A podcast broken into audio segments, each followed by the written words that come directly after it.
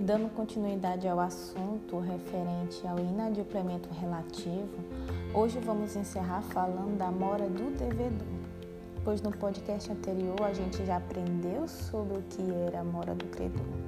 Dito isto, vamos direto ao ponto.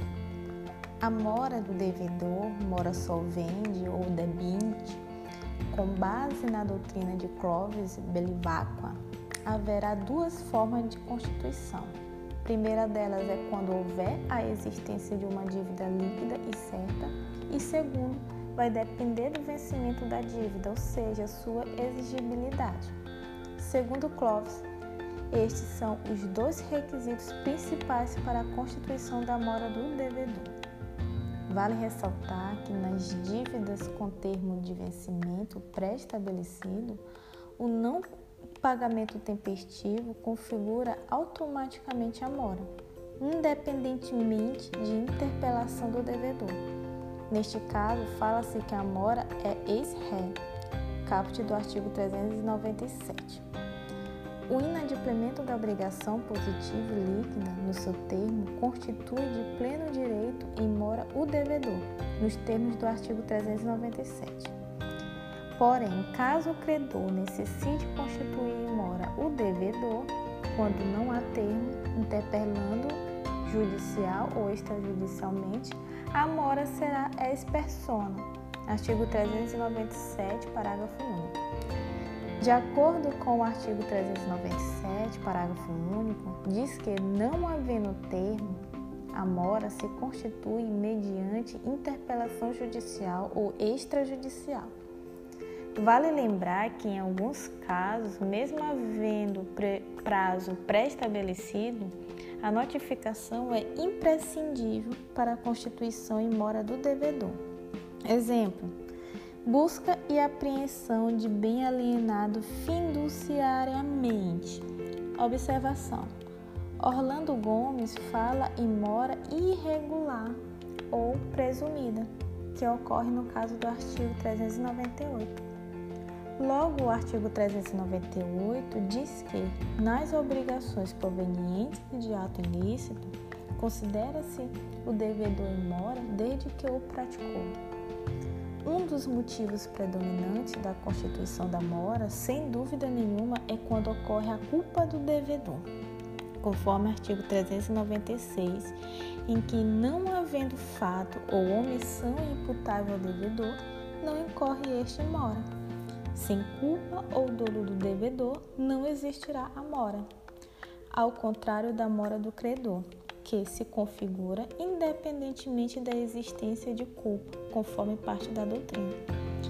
Nos casos de viabilidade do cumprimento tardio da obrigação, conforme a previsão do parágrafo único do artigo 395 do Código Civil, se a prestação devida à mora se tornar inútil ao credor, este poderá enjeitá-la e exigir a satisfação das perdas e danos. Aqui ocorrerá o inadimplemento absoluto da obrigação, resolvendo-se assim perdas e danos. Exemplo: o buffet que chegou após a festa de formatura. Esse é um exemplo clássico de devedor em mora, cuja obrigação cumprida posteriormente será inútil. Quanto aos efeitos da mora do devedor, podemos afirmar como efeito 1 um, a responsabilidade civil do devedor pelos prejuízos causados ao credor em virtude de mora. Artigo 395 caput. Dessa forma, o artigo 395 estabelece as consequências quando especifica pelos prejuízos a que sua mora dê causa mais juros, atualização dos valores monetários segundo índices oficiais regularmente estabelecidos e honorários de advogado. Então, logo vemos aqui que as consequências da mora solvente estão previstas no artigo 395 do Código Civil, que são os juros de mora, atualização monetária, prejuízo, honorários do advogado, do credor e responsabilidade ampliada. Logo, podemos considerar como efeito 2 a responsabilidade civil do devedor pela integridade da coisa devida. Em outras palavras, é o perpetuatio obrigações.